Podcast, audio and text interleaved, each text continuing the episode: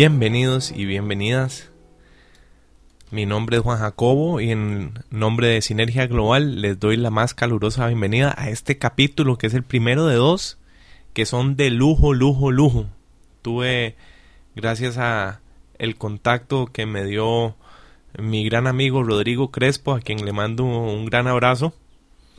Me dio el contacto para poder entrevistar al doctor Gabriel Cousins quien es una autoridad mundial sobre la salud eh, natural y la comida viva. Es una gran oportunidad y el doctor nos dejó un gran documento aquí. Tuvimos la oportunidad de hablar de sus conceptos y más importante aún ponerlos en un contexto tico. Eh, los invito a que visiten la página de él en español sería ah, árbol de vida. En inglés la dirección que tienen que poner es www.treeoflife.nu. Ahí van a encontrar toda la información del doctor Gabriel Cousins, que es apasionante ver la trayectoria de este hombre y un enorme privilegio el poder haberme sentado a conversar con él. Eh, les cuento que la entrevista por este momento está en inglés.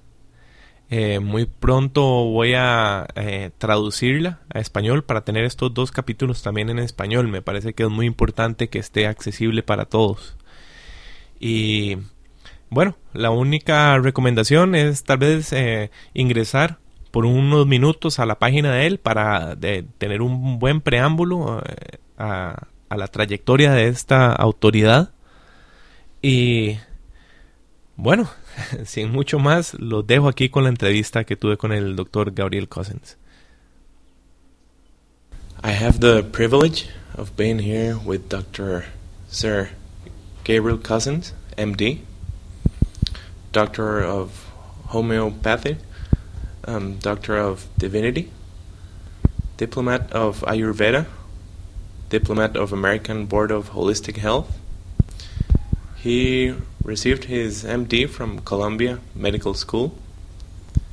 He has studied and practiced the art of holistic medicine since 1973, using many non traditional modalities. He is not only a world expert on healing diabetes naturally, he wrote the book There is a Cure for Diabetes but also has developed natural programs for healing depression, manic depression, and some forms of psychosis. He also wrote the book Depression Free for Life. He is recognized as the leading world medical authority on live food nutrition, as well as an internationally known spiritual master. As a holistic physician, he functions as a holistic physician, psychiatrist, family therapist, institutional lecturer, medical researcher, green juice spiritual fasting and detoxification expert, and he's the author of There is a Cure for Diabetes, Spiritual Nutrition, Rainbow uh, Green Live Food Cuisine, Depression Free for Life, conscious eating, tachyon energy, a new paradigm in holistic healing, and creative peace by and creating peace by being peace. Dr. Sir Gabriel Cousens, MD, has also published research in Journal of Biochimica et Biophysica, ACTA, Psychopharmacology, School Health, and Journal of Orthomolecular Medicine. He was acknowledged in 1982 as a liberated being by his two enlightened spiritual teachers, Swami Muktananda, Muktananda. Uh, Muktananda and Swami, Swami Prakashananda. And the Nityananda some Sampradaya tradition. Sampradaya tradition. Thank you, Gabriel. So, thank you very much for sharing this time with us. And um, first of all, uh, Gabriel, why don't you tell us uh, what is your purpose of visiting us here in Central America? Well, I'm very happy to be here. My purpose is not a visit, even though we very much like being here. It's wonderful here. Our purpose is is really to share the different levels of teaching with all of Central America, South America, and Mexico. We want to help wake up the world on every level. What that means is we will be sharing the teachings of liberation, the teachings of uh, live foods, and how that best supports one becoming more and more conscious, healthier, and happier. The teachings of holistic living, and also the way to heal diabetes naturally. We are uh, setting up a, a, tree of life community, uh, rejuvenation center, uh, and clinic for the healing of diabetes, as well as a center for meditation and yoga to support all of Central and South America. We're setting this up in uh, Rivas, Nicaragua, which is about 15 minutes north of the Costa Rican border. That's our base. We will be teaching, uh, giving live food seminars for people from all over the world that will be coming there. We're building a, a hotel which should be completed in a few months that will be the first live food, vegan, organic cuisine in Central and South America that is public. There are individuals doing it on their own, but we're talking about a public event. We're also, uh, from the Tree of Life in the United States, in Patagonia, Arizona, we have launched a bilingual web store so people can get uh, the full range of health products, health foods that are not available here. Uh, which is very, very important for us. And, and we intend to start in Nicaragua to create a health food store as well so people can get some of those items directly as well as through the internet. Perfect. And what would be the address, the, the internet address for that store? It's GabrielCousens.com. Perfect. Perfect. I'll have that on the show notes also. Yeah, GabrielCousens.com. And that is bilingual. Okay. Now, one of our staff is uh, helping uh, translate it from the computer bilingual into more personal bilingual. But as it stands now, it is bilingual. We are also our whole Tree of Life website in the United States is being translated into Spanish. So we are making a very serious effort to bring the teachings to all of Central and South America, although our clinic will be here, mm-hmm. and we'll start with the basics of how to heal diabetes naturally. Now, that's actually a big question because every medical school in the world teaches that diabetes is incurable and irreversible. And our results using live foods and some special herbs is that after 21 days in our program, we have a 21 day diabetes program, that 53% of the people who are type 2 diabetes are completely healed, meaning they're off all their medication all their insulin, and their blood sugars are normal, which is less than 100, their fasting blood sugar. And what is even shocking to me is that one uh, uh, 30% of the type 1 diabetes after 21 days are also normal. Normal means off all medication, off all insulin, and having a blood sugar less than 100. Now that is remarkable. Uh, it, it's un, it's almost hard to believe. We understand from the projected statistics that in the next few years there should be a 100% increase in diabetes in Central America. And the more people go to the American dietary way of life, which is high fat, high sugar, and junk food, the faster this will happen.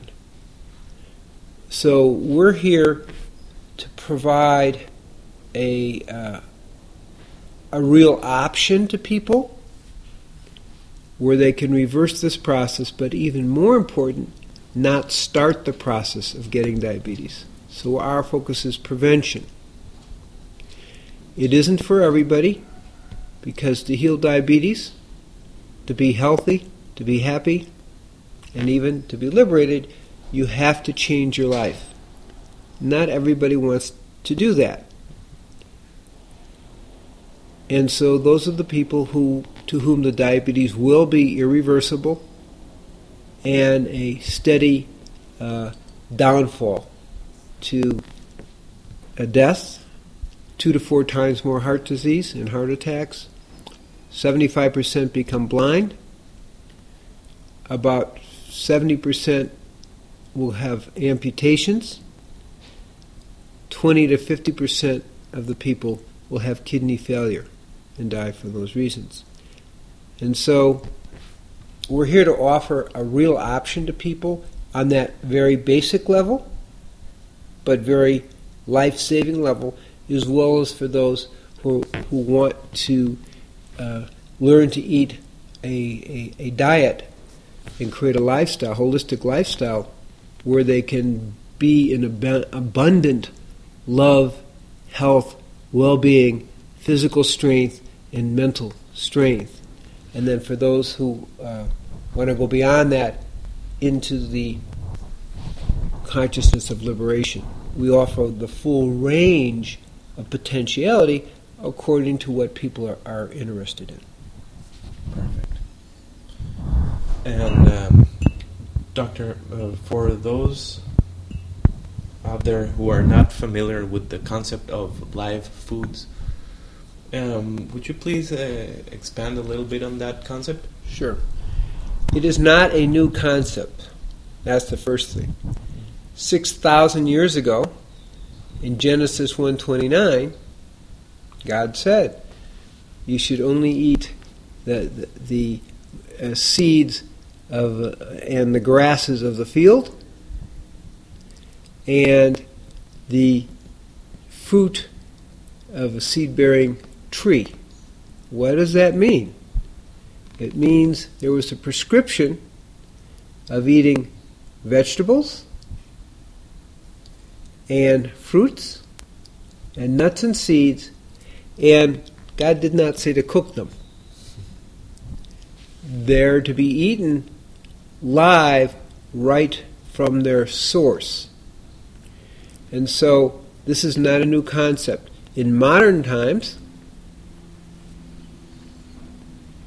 like 3,000 years ago, we call that modern times, the Pelagasians which were uh, ancient Greeks and lived in southern Greece, their average age was 200. And they ate only what we call live foods, meaning fresh, organic, uh, and uh, without changing it by cooking. Of course, they didn't have microwaves.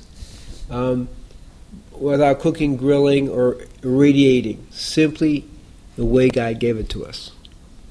So it isn't that new a concept even 3,000 years ago. The Esenios, best known from the Dead Sea Scrolls, uh, who lived 186 BC, the scrolls were found in 47, uh, 1947, also their inner circle ate live foods. And um, most interesting is in 2007, the Pope on Easter Day acknowledged that Jesus was uh, an Essene, and, and, and, the Last Supper was eaten at an Essene uh, house in Jerusalem.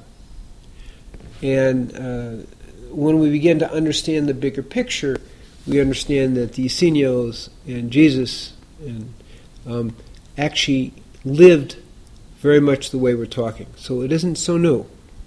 Now, as we get in more modern times, what we're talking about is food that is freshly picked and is not processed in any way.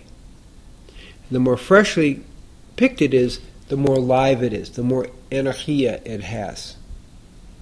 And we are eating actually the energia of the food as well as the vitamins and minerals and, and proteins and fats and carbohydrates. The energy that makes a difference. So that's the meaning of live food. Um, the uh, the uh, alimentarios uh, cruda is raw food. It's not quite the same because raw food can be sitting. It, it's food that is uncooked and unprocessed and not microwaved, but at the same time, it is not necessarily as fresh. So if it's sitting around for two weeks or three weeks, it's raw but not live. So we, we teach the, the ancient way of eating it fresh. One of the things that we are working on, starting in Nicaragua, but we already know there's very, very many good organic growers here in Costa Rica, is that we increase or decrease the amount of time from it's picked to when it gets to your table so that we really have live, organic, fresh food. We are very interested in bringing the concept of organic to the general public. Of course, there are many growers here in Costa Rica that are already doing organic. But it's relatively hard to get organic food in the market. We've looked at the different markets, it's not so easy. Yeah. There is a little bit. Yeah. And why is organic important?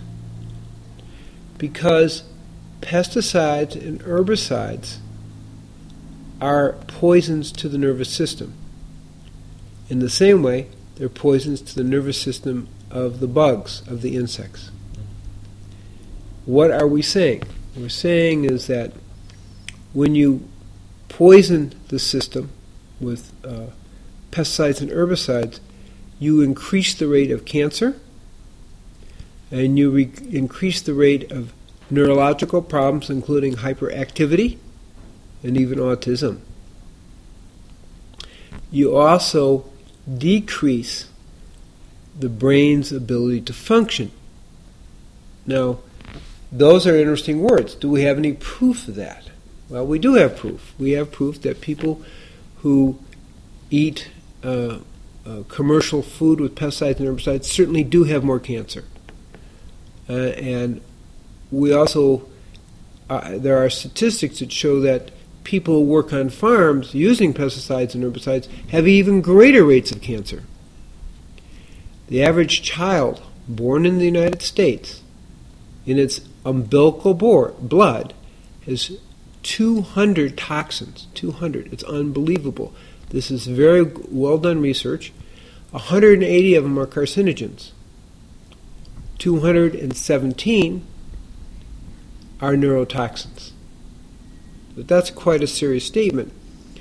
A child that's given uh, live food, organic food, has one quarter to one sixth the amount of toxins in its blood as a child who's eating uh, the, the, the commercial food to begin with. We're all exposed. The idea is how do you minimize that exposure? There was a very interesting study done in Mexico with the Yaquis, and it was done by the University of Arizona, basically across the border, where, where we live, actually. And they observed, they picked the Yaqui village, where some of the, the people were living in the uh, hills and some in the valley. And what they observed in doing all kinds of testing on the kids is that the children living in the valley had much poorer memories, had much poorer concentration, were more depressed, were less social, and their fine motor coordination and their gross motor co- coordination was significantly less, less than the children, same lifestyle, who were living in the hills. And it turns out that the only difference is the children in the valleys had considerably more pesticides in their systems, in their blood. And they realized then that when you're in the valley, the pesticides go downhill, Yeah. they don't go uphill. So just that exposure in ex- identical cultures, identical lifestyles, the only difference is living in the valley versus in the hills. Those kids in the valley couldn't even draw a picture. They did it on five-year-old kids. They couldn't even draw a picture, and so the, in my book um, Rainbow Green Live Food Cuisine, we have the pictures. Uh, they're just scribbles for the kids in the valley, and they're well done pictures by the kids living in the hills. So they there were the kids in the valley were slower mentally, less coordinated, poor memory, and uh, poorer social interaction, and uh, more emotional imbalance. That's the difference that we're seeing. So we feel that the best way to go is organic. Now, some people say, "Gee, organic's more expensive," and our response to that is hopefully when we start to mass produce the organic and keep the high standards, that will partly be solved. But the other response to it is if your child is sick from pesticides and herbicides, if your child is one of those with an inc- increased cancer rate, it's a lot more expensive in terms of your life, and in terms of the work you miss because you're taking care of your child or because you're in the hospital. So in the long run, it's less expensive. The other thing is organic food has up to 200% more minerals and nutrients because the soils are more healthy. So one of the first things we really want to do here is bring organic to Nicaragua and support the organic movement here in Costa Rica. We would love to see all of Nicaragua go organic, and we'd love to see all of Costa Rica go organic. Great. And um, I find it interesting when you mentioned that you were here on uh, with a goal of prevention, because I remember that, um, as you well said it, um, the whole junk food and super processed food and in Costa Rica it's relatively new. I mean, uh, still to the, this day, um, some people, the the farmers market, it's a part of their routine, yeah. And uh, we have a, a few new uh, organic farmers market. They're beautiful, and um, and yet a whole lot of people are buying into the whole new paradigm of processed and junk food, and I believe it's uh, for the convenience. They uh, they have a lot of uh, tasty, cheap, uh, ready available food, and I think that's uh, a huge challenge that people are facing here when one starts talking about organic and about spending time preparing your meal because people are under strenuous uh, work situations and I think that's a huge challenge for, for some of our listeners. Why would you say to people facing this kind of challenge? Well, what we're looking at, uh, yesterday a friend took us to Walmart and we were amazed how big Walmart is to begin with, but how indeed the whole junk food, packaged food has reached Costa Rica. It was more like, look, see, this is really happening. And one of the things that we see uh, in this process is people are trying to copy America. And in that process, they're copying all the bad habits. And so, in the process, they're giving away their, their health and their well being. Food is not cheaper when you understand what it costs you to have the junk food. It costs you your life, it costs you your health, it costs you your well being. We can trace the amount of obesity, which is just starting in Costa Rica, to the amount of people eating junk food. In the United States, they have done research and, and, very clear that obesity, particularly in relationship to uh, corn syrup fructose, uh, is skyrocketed in the intake of the corn syrup fructose and into the junk foods since the 1980s. Obesity is skyrocketed. We will see that also in Costa Rica. The more people eat the junk food, the more they get uh, junk food kids and junk food parents, and the more that obesity will be there, and the faster diabetes will rise. So, um, it doesn't take that much more effort to eat good food and to learn how to prepare good food in simple but elegant ways. Eating microwave food and junk food, you pay a price. Everything has a price. When we break from the natural ways that God gave us, okay, Genesis 129, God didn't say microwave your food. Okay, didn't even say cook your food. Didn't say irradiate your food. So if we think we can improve on God, then I think we will bear the consequences, which is lack of health, lack of joy, a lack of vitality and strength. Now, are we just saying things? Or is there some truth to this? So, in 1965, Gabriel was uh, captain of an undefeated American football team in college.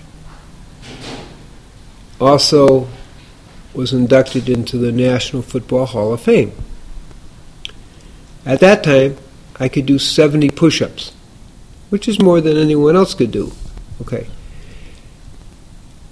And at the age of 60, 40 years later, after being on live food for 25 years, I was able to do 601 push ups. That's nine times more 40 years later. This is the difference. On live foods, we have vitality on every level. We have hmm. more physical energy, more mental energy, more sexual energy, more total energia in our life so that we remain young. This is what we give up when we go to junk foods. You get with junk foods you get obesity, chronic disease. You don't feel so good. You don't feel alert and alive. You don't have energy because these foods do not have energy. When we eat live foods, we eat the living energy. And that living energy and the live nutrients in those help stimulate the youthing DNA. Now, that's the key to understand. Now, again, this is not just a mythology. In 2001, uh, a leading uh, biochemist professor at one of the uh, uh at University of California did research with rats, and he found that when he fed the rats 40% less food, calories, their anti aging genes increased 400%. So when we're saying with live foods you have more vitality, you literally have turned on the anti aging genes. Now, how does that work? When you cook the food, it loses 50% of the protein, it gets coagulated. 70 to 80% of the vitamins and minerals, and up to 95 to 99% of the phytonutrients. Therefore, when you're doing live food, you're not having that wastage and you can eat half as much. And when you understand that, that on live food you can eat half as much, not only do you lose weight, that's simple, but you have full nutrition. But you're doing 40% less calories, 50% less calories than the average person. The result is your anti aging genes are turned on and you have a significant anti-aging effect. This is one way the live food works. Not only do you have more energia from, from, from the live food, but you're literally turning on the anti-aging genes. Now we will be talking about this because we're going to be doing a workshop here in uh, uh, January uh, 24th. It's an all-day workshop. Is called Love or, or Live Foods Liberation and Love. Live Foods, Liberation, and Love. And we will be talking in detail how to be successful on a live food diet. We'll be talking about liberation and also be giving a special meditation called Shaktipat meditation that helps awaken the Kundalini energy. The Kundalini energy is the next evolutionary step that takes us to liberation. It's energy that we have within ourselves, and in that meditation, we help activate the energy called Kundalini that we already have. Um, all we're doing is activating it. And then love is what comes out of that, because when you uh, reach higher levels of awareness, you feel what we call non causal love. Love without a reason, non causal peace, peace without a reason, non causal contentment, contentment without any external reason, and non causal happiness or bliss. Okay? These are things that come from eating and living in this way. So, this is what we'll be introducing. Also, on Friday, we'll be having a shamanic Shabbat, which is in, in, a, in a bigger view, it's a it initiates a day of liberation, a day of a quiet mind, a day of connecting with the divine. Shamanic Shabbat, it's open to people of all uh, religions and races and so forth. It is something that Jesus uh, did every week, the Essenes did every week, and it is something that belongs to everyone. Yeah. Uh, and these will be, uh, both of them uh, will be a one day event, right? The Shabbat will be really at sunset okay. for a few hours. We'll be dancing, singing, and again, that uh, Shaktipat meditation that helps activate the liberation energy within. Um, so, whenever sunset is on the 24th, uh, probably around 5 o'clock, we'll see. Um, and the other uh, work, the one day long workshop, will start at 8.30 in the morning and will go to 5.30. Excellent. And that's all day and will cover all aspects of physical uh, and, and spiritual life through the lectures. Perfect. And, and uh, will include a meditation at the end. Okay, good. Okay. And uh, I will after the interview, I will um, get the contacts in case people are right. interested, and I will post them on the on our website so our listeners can look that up. Muy bien, ahí lo tienen el, esta maravillosa entrevista del doctor Gabriel Cousins. Eh, como siempre, si tienen alguna duda por favor no duden en escribirme a juanj.sinergiaglobal.org. Visiten nuestra página www.sinergiaglobal.org y estén atentos porque falta la la segunda parte de esta entrevista. Muy interesante también, que ya pronto estará también en línea. Muchísimas gracias a todos, un gran abrazo y hasta la próxima.